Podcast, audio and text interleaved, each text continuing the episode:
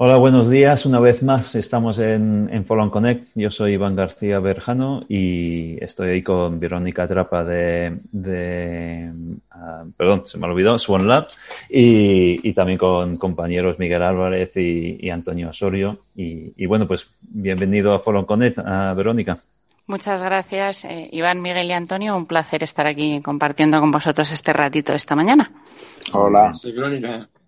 Pues como, como siempre no, no, hacemos ninguna no hacemos ninguna presentación de, de quién es Verónica porque no lo vas a contar uh, tú mismo. Entonces, por favor, uh, Verónica, cuéntanos un poco tu trayectoria profesional y, y cómo llegaste a invertir en, en, startups y en compañías y, y específicamente en, en Swan Lab. Fenomenal. Pues, eh, ¿quién soy yo? Pues soy madre de uno más dos, una mía y otros dos de mi pareja, eh, niños. Tengo 47 años y de educación eh, hice CUNEF, terminé en el año 96 y soy economista. ¿Vale? Eh, ¿Cómo he llegado hasta aquí? Pues la verdad, eh, por una serie de, acontecimientos a lo largo de los años, ¿no? Son ya 22 años de experiencia profesional y básicamente al terminar la, carrera, ¿no? Cuando terminé me fui un año a Estados Unidos, a Berkeley, a hacer un programa de Business Administration y, y ahí terminé haciendo unas prácticas en, en Bank of America, básicamente en un departamento de consultoría interna, que lo que hacían era ejecutar o poner en práctica iniciativas estratégicas que en su día había dictado McKinsey, pero que luego había que bajarlas al día a día y al terreno, ¿no? Y aquello me entretuvo mucho, me pareció muy divertido, la verdad fue una experiencia muy buena y cuando volví dije, oye, pues a mí esto me gusta. Y me contrataron, tuve la suerte que me contrataron en, en EY, dentro del departamento de auditoría, pero en una unidad que se abría nueva que se llamaba Mejora de Procesos. Lo de, lo de Estados Unidos se llamaba Business Engineering Services, el nombre era más bonito, y aquí se llamaba Mejora de, de Procesos, ¿no? Que básicamente era, era analizar cosas que podían funcionar mejor, ¿no? Y se podían eh, optimizar. Y en estos proyectos, pues se combinaban muchos, eh, software, la implantación de algún tipo de software, ¿no? De algún CRM o algún ERP. Y me tocó trabajar para un grupo industrial entre, entre varios clientes ¿no? eh, de distintas industrias y, y, bueno, y luego este, este cliente, que era un grupo industrial que se dedicaba a hacer documentos de seguridad y semiseguridad, o sea, libretes, libretas, eh, ¿os acordáis de las libretas de los bancos? Que te daban una libreta para sacar dinero, yo no sé si siguen existiendo, ¿no? Sí, sí. Pero eh, documentos de seguridad. Sí, porque, porque hace poco sí, ¿no? Cheques, bueno, pues eso, el cheque, eh, pasaportes, libretas, tarjetas de crédito, eh, se llamaba Grupo, Grupo Cencla, eh, tenían el mayor operador de correos de España y decidieron hacer una cosa tan bonita como salir a hacerle la competencia al operador postal, correos y telégrafos. Eh, entonces me, llamaron, como había estado ahí, les, les, había ido bien y decían, esta chiquita que andaba por aquí, que parecía espabilada, no se querrá venir con nosotros a, a montar lo que en principio era la compra de cinco empresas similares, cinco empresas que se dedicaban a, a distribuir y hacer de agente colaborador de correo en distintas partes de España y había que comprarlas e integrarlas eh, un, una cosa muy retadora, lanzando vía postal, ¿no? Lo que trató de ser el, el competidor de, de, correos que fue muy dinamitado desde uh -huh. el punto de vista político, porque no, no se quería tener un operador que compitiera con correos. Era una cosa que en aquel momento era muy complicado y se vetó mucho a nuestros inversores de hecho. Fue un proyecto que finalmente eh, tuvo muchas dificultades de salir adelante porque inversores que habían firmado compromisos de inversión en el último momento decidieron salir, ¿no? Y aquello, bueno, pues tuvo, tuvo muchas experiencias de aprendizaje muy notables. Básicamente porque cuando tienes una plantilla de mil tíos en cinco eh, zonas geográficas de España, y tienes que terminar con ese negocio, yo siempre digo que más, o sea, eh, hacer un cierre de una organización así, estando en el comité de, dirección, porque yo pasé ahí de la dirección comercial, de subdirectora comercial a subdirectora general con distintas áreas a mi cargo, eh, pues eh, tiene su aquel. Se aprende en vida, pero vamos, eh, de todo, ¿no? Los clientes cuando saben que vas a cerrar, pues te dejan de pagar, los otros necesitan no sé qué, hay que echar a gente en vivo y en directo, ¿no? Y me tocó muy joven, la verdad es que me tocó esa experiencia muy, muy joven. Y, y bueno, y yo, fue un máster, fue más que un máster, yo diría. Y de aquella, y después de haber trabajado en ese mundillo, ¿no? De, con grandes clientes corporativos del mundo B2B, pues desde bancos, eh, entidades que imprimían cosas y hacían cosas, pues eh, me, propuso eh, una persona que, conocía montar una cosa completamente diferente, que era montar unas tiendas de textil hogar. En aquel momento no era, era el año 2003, Zara Home aún no existía y, entonces nos preguntábamos por qué las mujeres siguen yendo a Portugal a comprar sábanas y toallas. ¿Qué pasa? ¿Que en Madrid no te venden sábanas y toallas? ¿O no es fácil comprar? No sé, ¿no? Uno sabía el blanco color este de corte inglés, que podías ir a comprar de vez en cuando textil hogar, pero no sabías mucho más. Y entonces vimos que había una oportunidad de negocio en ese momento y decidimos montar unas tiendas propias eh, inicialmente que requerían mucha, mucha inversión, lógicamente, ¿no? Por el stock y por el producto y por la marca. Y, bueno, montamos eh, unas tiendas que eran muy grandes en dimensión, como de más de 500 metros cuadrados cada una, y luego algunas, un par de franquicias, y montamos corners, el concepto de corner, ¿no? De vender en, en tiendas eh, propias, con algunos pinitos también eh, internacionales, ¿no? Intentando mm, el modelo de negocio, el de franquicia, replicarlo en Colombia y México. Y, y bueno, nos pilló de lleno la crisis del 2008, la crisis de consumo, la crisis e-, económica de España, donde el textil hogar ya no pasaba a ser un producto de primera necesidad y donde aún se necesitaba poner mucho dinero porque como yo, yo en aquel momento decidí eh, invertir, era directora general de esa compañía y decidí invertir parte de mi dinero. Tuve así un momento de lucidez mental en el que voy a rehipotecar mi casa y meter aquí pues todo lo que he ahorrado en los últimos años, eh, cosa que perdí a continuación. Pero en aquel momento, bueno, estas decisiones que se toman un poco con el paracaídas de pensar, sí, tengo mi casa, mi marido tiene su casa, en fin, no pasa nada, esto puedo tomar el riesgo tal. Luego me divorcié, mi casa era mi casa, la de mi ex marido era la de ex marido, yo me quedé con mi hipoteca, con mi super hipoteca y eh, mi casa.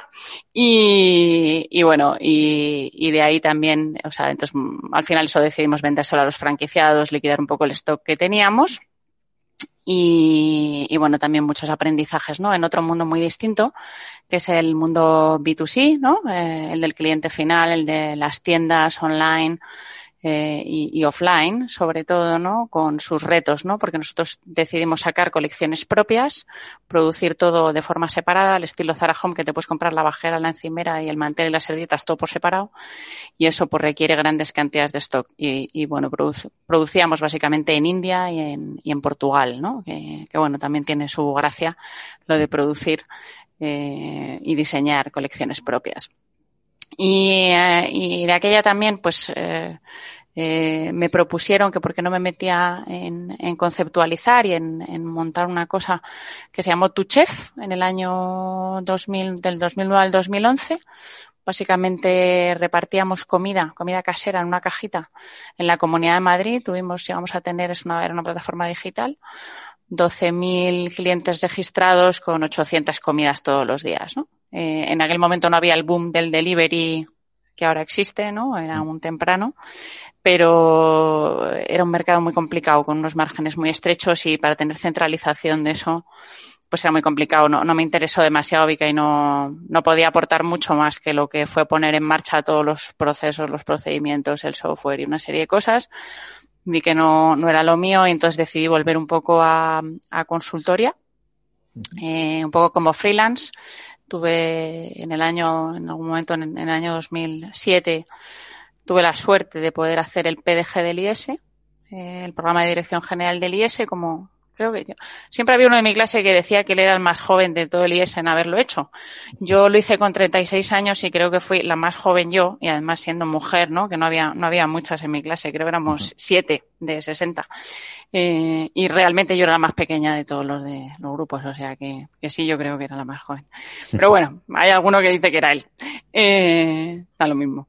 Eh, total, que, que, bueno, me tocó eso, que también me vino muy bien y como ahí pues tenía bastantes amigos en puestos ejecutivos interesantes y, y no sé, yo creo que con esa capacidad de, poner en marcha cosas, pues me llamaron para hacer con ellos distintas cosas, ¿no? Colaborar en distintos proyectos. Entonces, pues ahí estuve dos o tres años como freelance y entre, entre ellos, eh, pues tenía un vecino eh, que era Mark en aquel momento, que sabía que yo mm, tenía mis cosas y eh, me consideraba a la sazón, pues no sé, empresaria, mm, no sé cómo lo quieras llamar, emprendedor. Yo es que creo que más bien en aquel momento hacíamos negocios, no, no estaba tan pensado, ¿no? Como, como el mundo startupero en el que vivimos ahora, ¿no? Porque tampoco era tecnológico y para ser escalable pues era mucho más complejo, ¿no? Pero, pero bueno, Mark en aquel momento pues tenía su empresa de consultoría y tenía un programa de aceleración de empresas que venían de, de México y en un momento me decía, jo, es que yo veo un montón de oportunidades que me pasan por delante y creo que, que en algunas invierto, ¿no? Como, como invertimos como Angel o invertimos, hacemos cosas, pero yo creo que esto es mucho más serio y que habría que montar un vehículo inversor al lado, ¿no? Y, creo que además con unas características específicas que tú entiendes bien, porque tú te has batido el cobre mm, en distintas empresas, poniendo en marcha cosas, haciendo cosas, contratando gente, hablando con clientes, gestionando proveedores y todo este tipo de cosas, ¿no? Y, entiendes lo que, lo que es pasar por eso, ¿no? Y, y, entonces, pues bueno, viendo un poco nuestra experiencia, juntándonos con otros socios españoles, dijimos, pues vamos a montar un vehículo, pero nos falta un poco el track record de haber invertido en tecnología antes, ¿no? O sea, Mark, por su experiencia, le gustaba mucho, o sea, venía del mundo tecnológico también y de esa combinación. Y, y entonces eh, dijo, pues ¿dónde podríamos encontrar esto? Y en esa búsqueda fue donde, en distintos sitios, buscando en Berlín, en Inglaterra también, en Estados Unidos y en Israel, pues nos encontramos con nuestros actuales partners que básicamente venían de, de, Giza Venture Capital, que era uno de los pioneros del ecosistema en Israel. Y, y, bueno, ellos también tenían en ese momento una cierta ambición de crecer geográficamente en otras geografías, ya lo habían hecho antes que en España, en Polonia, y, decidieron pues nada, montar una joint venture con nosotros que a, todas, a todos los efectos es 50% israelí, 50% española, ¿no? Que es lo que es Swallab.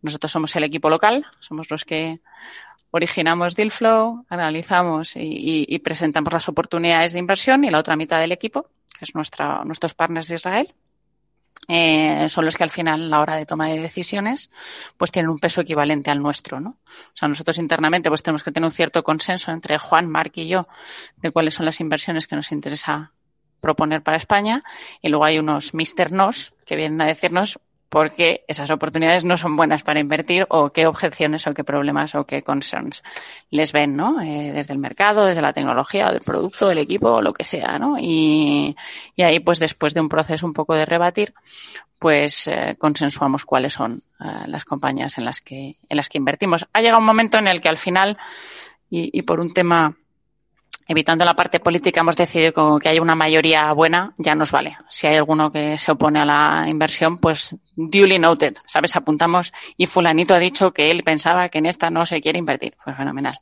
Pero no intentamos llegar a consenso porque somos seis y somos muchos, somos seis, siete en realidad porque son cuatro israelíes y tres españoles. Y entonces hay veces que si no, pues eh, es demasiado complicado, ¿no? Y, hemos preferido seguir este método. Y entonces, pues eso, desde el año 2013 hemos levantado Swanlab, ¿no? Eh, un fondo de, de 40 millones. New Kids on the Block, no, no veníamos de, del sector, ¿no? Eh, no habíamos invertido antes en tecnología, habíamos invertido en otras cosas, habíamos eh, gestionado y manejado compañías y ese es un poco el espíritu, ¿no? Sabéis que nos llamamos Venture Factory, no Venture Capital. Uh -huh que es un poco nuestro, es parte de nuestro ADN, ¿no? Y bueno, y desde hace siete años, pues invirtiendo en compañías españolas de tecnología B2B, básicamente SaaS, algunas no son SaaS, pero básicamente software enterprise con un producto tecnológico diferencial. Y, y yo pues soy managing director y Muy partner de, del fondo.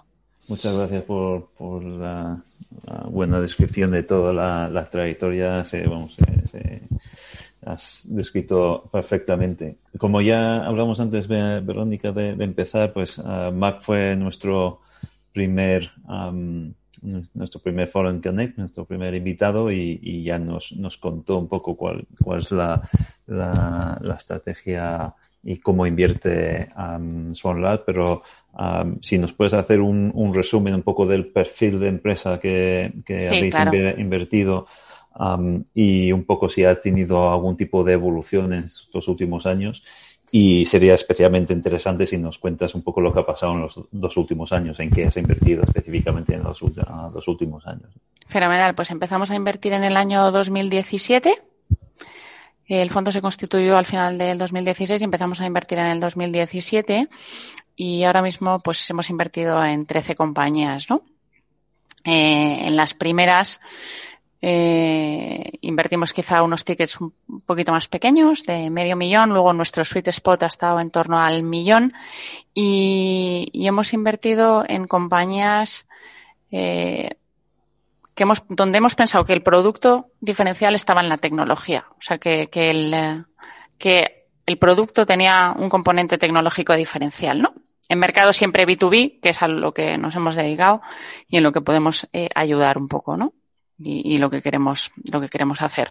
Entonces tenemos eh, todo tipo de compañías. Tenemos un, una compañía fintech que es Unax, tenemos eh, una compañía que es un PIM, un Product Information Management, que es SageLayer. Tenemos una compañía de Health Tech, ahora muy de moda, que es MySfera, ¿no? De Real Time Location Systems. Luego tenemos una de Indoor Tracking, Situm, tenemos otra compañía que es Conversational eh, AI, que es predictiva. Tenemos otra de Competitive Advantage, que es eh, Compite, ¿no? Eh, Odilo, la plataforma de e-learning, ¿no?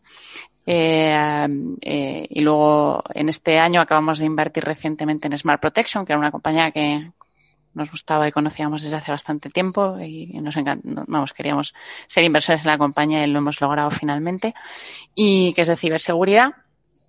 Y luego tenemos, acabamos de invertir recientemente en otra, que aún no se ha hecho la nota de prensa, pero bueno, que está en el mundo de los, de los eh, bots, eh, en el mundo de, de, los chatbots, ¿no? Bueno, y en, general del mundo de la conversación inteligente, ¿no? Entonces, muchas de ellas comparten, eh, bueno, y Fleet Management Pulpo también, ¿no? Que no sé si lo he dicho, Pulpomatic, es una compañía de Fleet Management. Entonces, en, la mayoría de los modelos de negocio, salvo Dilo y MySfera, eh, son SaaS, son software as a service.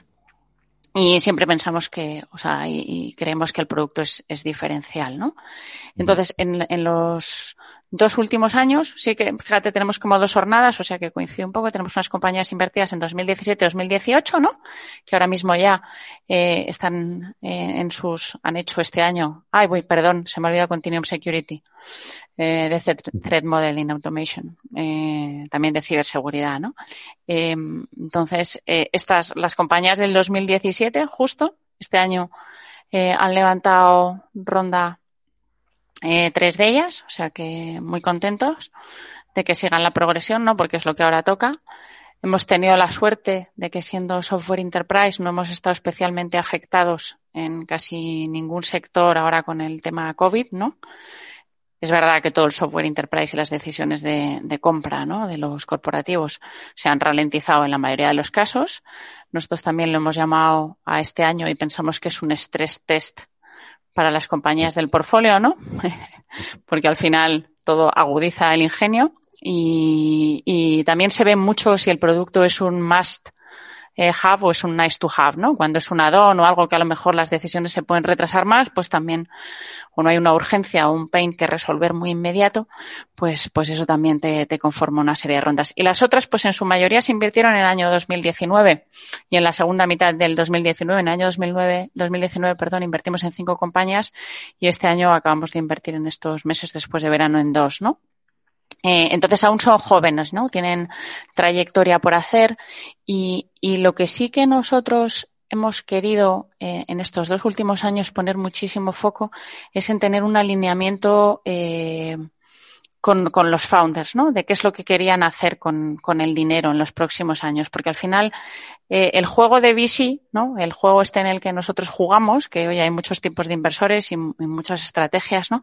Pero lo que a nosotros nos toca es que tiene unos ciclos muy cortos en los que hay que hacer muchas cosas, ¿no?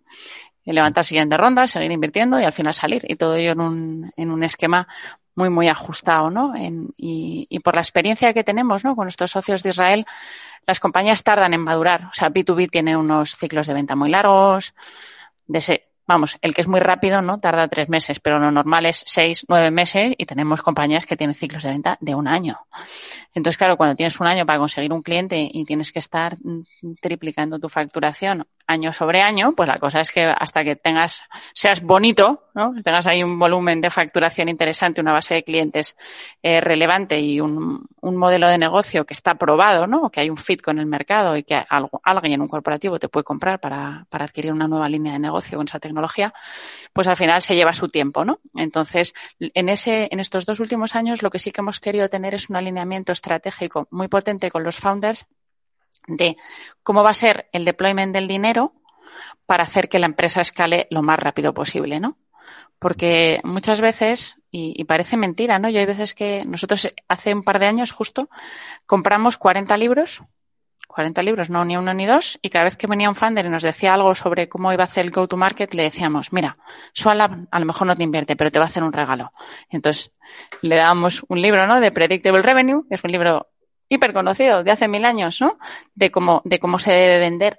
Y, decíamos, oye, eh, tío, léetelo, porque es que esto es, absurdo discutir, es que esto hay que hacerlo. O sea, no vamos a discutir y perder meses, ¿no? Si hay que hacerlo, no hay que hacerlo, cómo hay que hacerlo, hay que hacerlo. Punto. O sea, entonces por eso te digo que ahora sí que queremos o, o tenemos ese alineamiento de qué es lo que queremos hacer con Founders en el día uno siguiente a la inversión, ¿no? Porque al final, eh, ahí hay mucha dureza, o sea, en el mercado y encontrar el modelo y encontrar el caso de uso y encontrar el pricing y el offering que se adapte y hacer un, buen onboarding. Al final hay que hacer tanta prueba y error, prueba y error, eh, averiguar si esto funciona, si no, adaptarlo y tal que se consume muchísimo, o sea, se consume mucho tiempo. Entonces no, no, no, hay tiempo que perder. Es que entre ronda y ronda tienes dos años y no hay tiempo que perder. Entonces ese, ese, esa, ese alineamiento y ese acortamiento, pues sí que hemos querido intentar tenerlo al máximo para desde el día uno poder empezar a desplegar cosas, ¿no?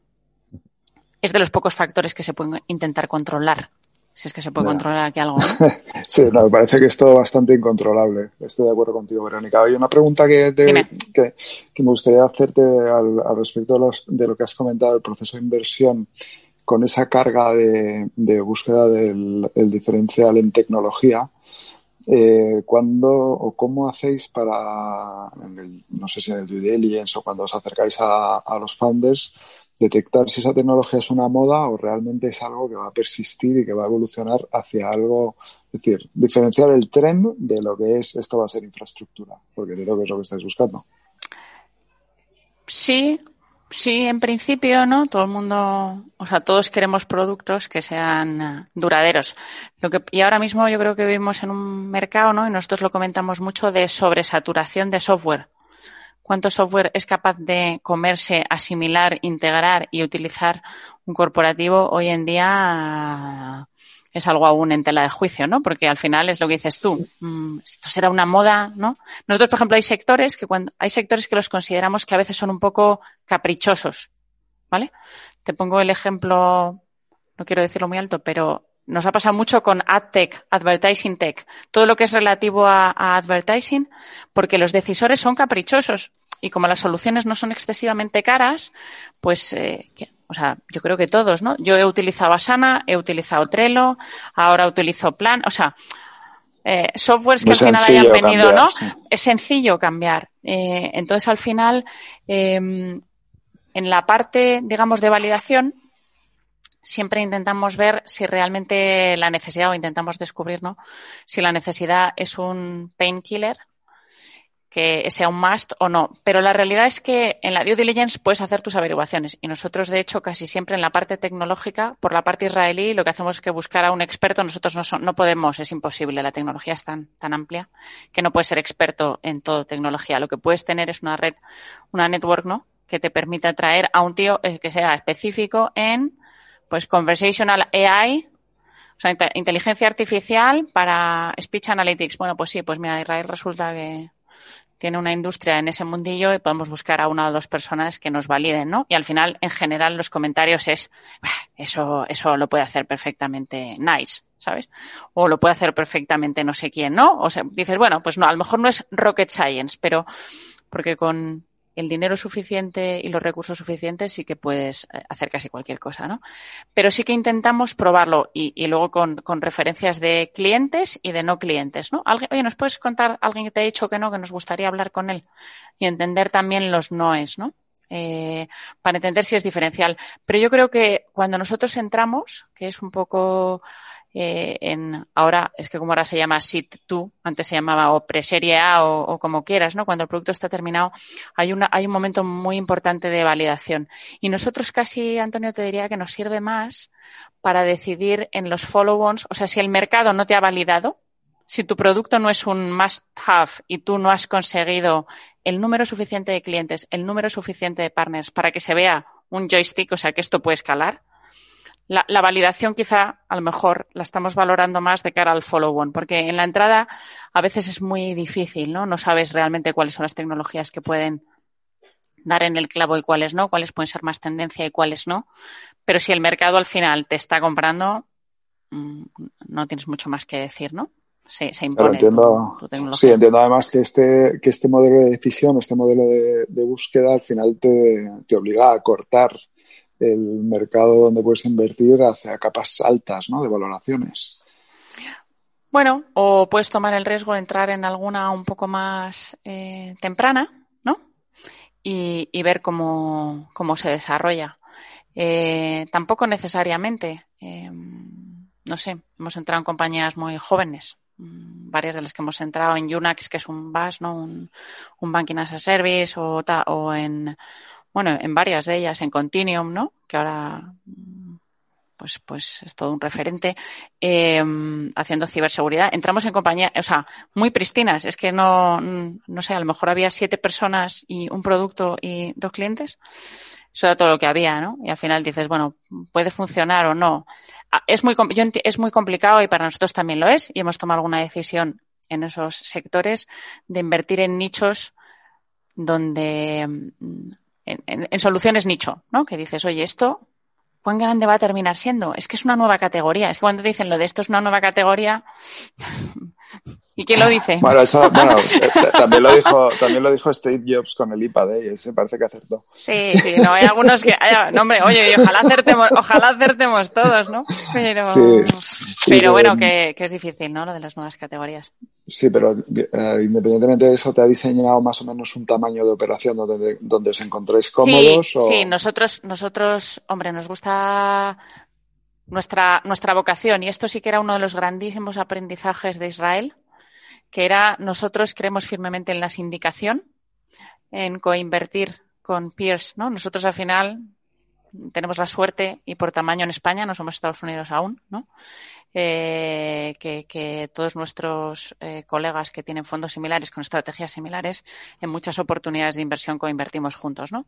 Y, la, entonces nos gusta ser lead investor, lo hemos sido en, yo creo que en todas, en 12 de nuestras 13 inversiones hemos sido el, lead investor y, y siéndolo, eh, pues, pues hombre, siempre tienes que tener un ticket relevante, ¿no? Entonces ahora mismo donde estamos cómodos, pues a lo mejor es poniendo eh, un millón y medio, entre un millón y un millón y medio, y en rondas que pueden ser de tres, de tres, cuatro, cinco, ¿no? Eh, si, si nos vamos a cinco, pues pondríamos dos y, bueno, pues hay que guardar ahí las proporciones, ¿no?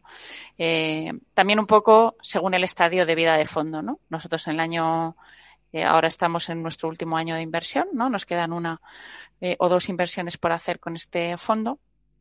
Y, sí que en, el último año hemos buscado operaciones, pero por vida de fondo, ¿no? Por maturity un poco más avanzadas, porque tenemos menos años para salir. O sea, la regla es bastante sencilla, no, no es por otra cosa. Quizá en años eh, anteriores o en el año 2019 pues hicimos nuestras últimas apuestas de algunas compañías más jóvenes que aún teníamos más, tenemos, sabemos que se necesita más, más tiempo y más recorrido, ¿no? Para poder aumentar la valoración.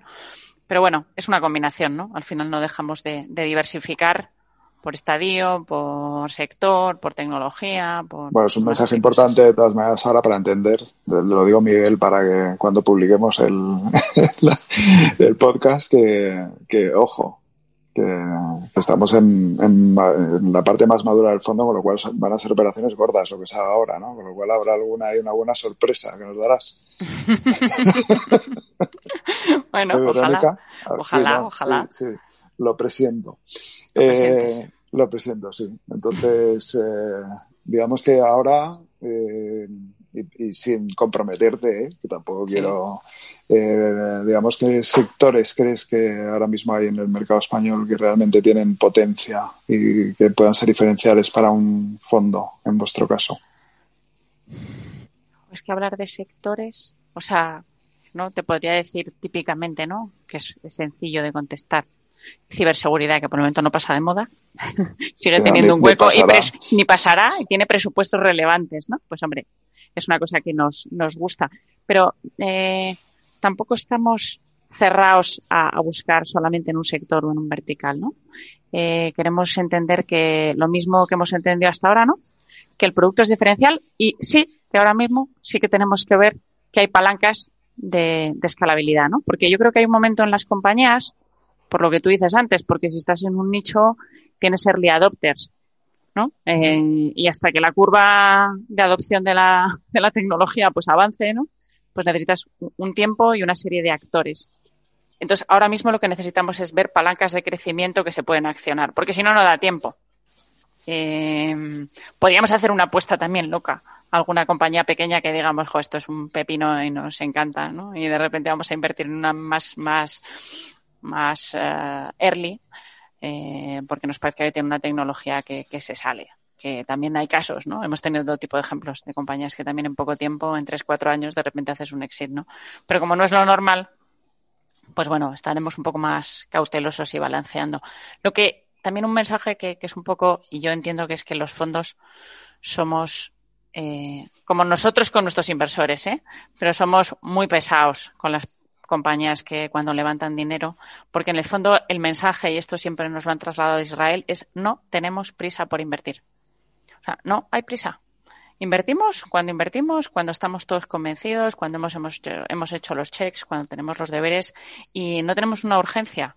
O sea, hubo un año que invertimos en una compañía que es que, claro, tú te sientas en tu LP meeting, que nosotros también rendimos cuentas a nuestros inversores, ¿no? Y te miran como, ¿pero qué habéis hecho este año? ¿Sabes? O sea, habéis, habéis traído poco jamón. Habéis traído, habéis traído poco jamón, ¿no? Y tú, bueno, pues no pasa nada, no os preocupéis, ¿no? Pero, pero que al final, o sea, y, y ese año habíamos, eh, habíamos hecho algunas propuestas de inversión y en algún term nos habían negociado tal y en las negociaciones pues al final se perdió el deal, ¿no? Y, y uno de nuestros founders que se llama Cef Holzman, eh, dice siempre, mira, esto es como el autobús. Tú te sientas en la parada, no llores por el que se fue, pasará otro, ¿sabes? Entonces, eh, y al final es verdad, ahora mismo yo, yo creo que España en muchos sectores y en esto el ciclo del año, de la vez, del año anterior, ¿no? Y la crisis y también el success brings success, ¿no? Que al final cuando se ven historias de éxito más gente se anima, más gente sale de los corporativos, más gente conoce mercados que, que tienen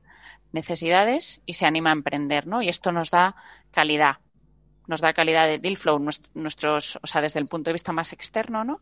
Nuestros partners de Israel lo dicen, dicen, es que las compañías ahora que son mucho mejores que cuando empezamos a invertir, ¿no? Y a ver compañías españolas. Eh, es que yo creo que al final el ecosistema tiene un ciclo virtuoso, ¿no?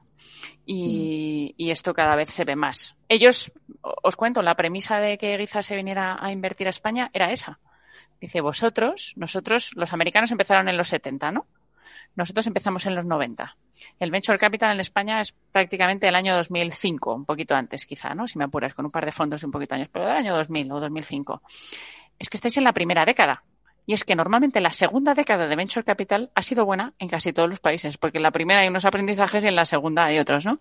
Entonces yo creo que estamos en esta década, ¿no? Del 2016 al 2026 y, y se está viendo, ¿no? En España pues hay buenas operaciones, hay buenos exits y nosotros no necesitamos tampoco las multibillion exit, porque no entramos a los multibillion eh, pre-money valuation. Entonces eh, tenemos mucho más margen, ¿no? De upside. Eh, y esto yo creo que es muy, es, es, muy positivo para España y para donde nos estamos posicionando. Yo creo que cada vez nos lo creemos más, que es importante también, ¿no? Que España como país se lo crea, que lo puede hacer y que diga yo para adelante, ¿no? Eh, porque va, va, a estar ahí. Está claro. Tenía una curiosidad de lo que nos has contado y, seguramente que Iván y Miguel tengan varias, pero bueno, yo ya que estoy aquí en el uso de la palabra me la he apropiado. Tengo, pues tenía, tenía, tenía, ganas de preguntarte la dinámica de liderar inversiones. Cuando decís que es donde os encontráis cómodos, digamos que la, fuerza inicial la, eh, la, quieres llevar tú, quieres que venga el fundador o el grupo de, de decisión o de, socios de la startup, ¿qué, prefieres? ¿Quieres coger tú y decir, oye, mira, esta empresa es la que nos interesa, vamos a comprarla? ¿O que venga esa empresa y te diga, oye, mira, estoy aquí para comprar, para vender? Que a todos nos encanta descubrir cosas remotas, ¿no? Los turrones, exacto. O sea, nosotros tenemos, continuamos una compañía que está en ah, la provincia de Huesca y el, eh, fundador es eh, sudafricano, ¿vale? Casado con una española, ¿no? Y vive pues cerca de Sabiñánigo. Eh, claro, pues una compañía en Huesca de tecnología, de ciberseguridad, ¿no? Cuyos clientes son eminentemente americanos, pues oye, pues te gusta, te gusta tener esas cosas que dices, no, pues nos hemos convertido en una compañía Huesca, ¿no? Eh, que son cosas eh, raras, ¿no? Entonces a todos nos hace, nos gusta eso, eh, y nos gusta pensar que hemos descubierto alguna joya que nadie había descubierto antes, ¿no?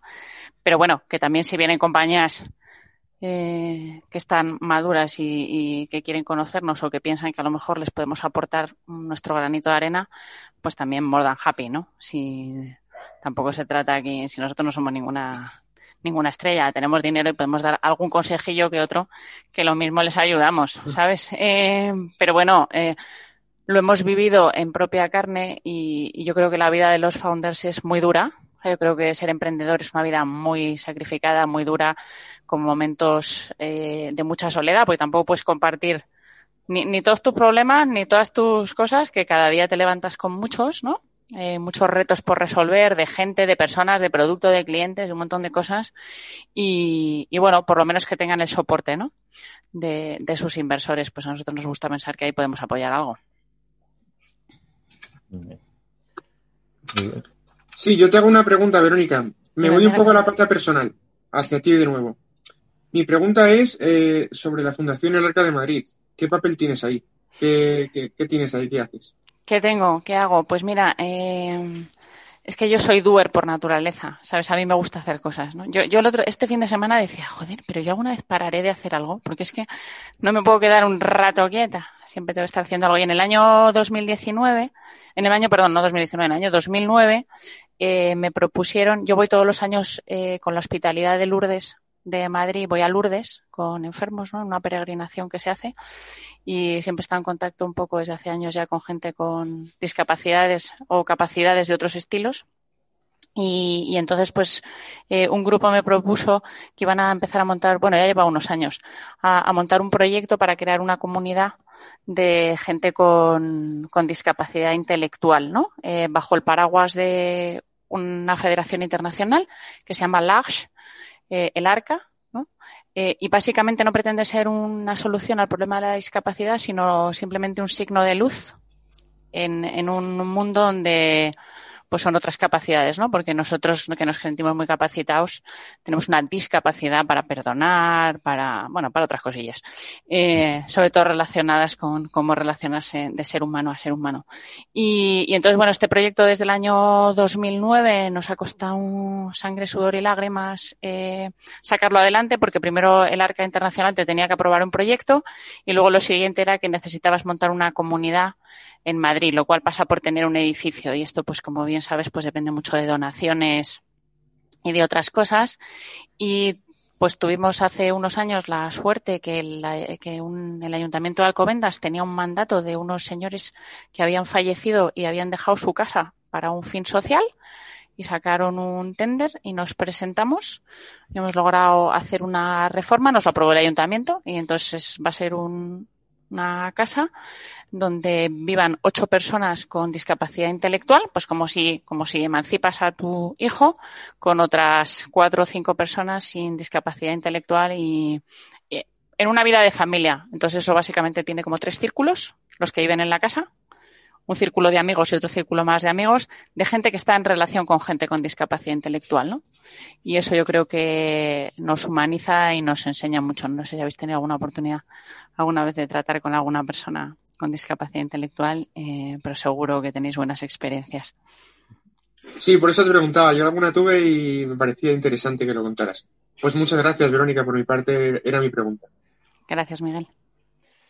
Muy bien, Verónica, pues vamos a, ya hemos robado bastante de tu, de tu tiempo. ha sido muy interesante la, conversación. Me gustaría hacer la, última pregunta que, hacemos a, todos los invitados. Y, es si, si, dentro de un año vuelves a, Follow on Connect y nos vuelves a contar lo que ha pasado en este último año, ¿qué te gustaría contar? Me gustaría contar. Pues a ver si tenemos alguna buena noticia de este fondo, ¿sabes? Que no repercutiera así al bolsillo. Eso estaría fenomenal. Eso me encantaría poder contároslo. Y también dentro de un año me gustaría contaros que hemos hecho también el primer cierre del siguiente fondo, ¿no? Que lo estamos planeando para entre el año 2021 y 2022. Empezamos ahora, empezaremos ahora de, de fundraising, un poco a ver qué tal está la coyuntura. Por el momento no nos, no nos hemos puesto. Eh, y también, ¿no? Tener un fondo 2, porque al final yo creo que no hay mejor trayectoria para los gestores de fondos como nosotros. La mejor trayectoria es ver que se levantan fondos de forma sistemática, porque eso quiere decir que tus inversores siguen confiando, ¿no? Y siguen confiando en ti, apostando por, por el, por el, activo este, ¿no? Que yo creo que es totalmente futuro, que es el que va a generar muchísimas alegrías al país desde el punto de vista de, llevarnos a otro nivel, ¿no? Pasar de, ahora mismo no se ha debatido tanto si España es un país solo de servicios, que España también es un país de tecnología y que ojalá se creen empresas que tengan 500 tíos dedicados a este sector eh, y que estén en innovación, en I+.D. y que sea un motor, ¿no? De generación de empleo, de generación de talento y de retención de talento. Ojalá. Bueno, se está trayendo mucho, muchos fondos internacionales, ¿no? De, Venture Capital a, España será, será por será algo. por algo. será por algo. Algo pasa. Algo pasa, algo pasa. Oye, pues nada, muchísimas gracias. Gracias, Verónica. A vosotros por este tiempo. Muy bien. Muchas gracias, Verónica. Muchas gracias. Hasta pronto.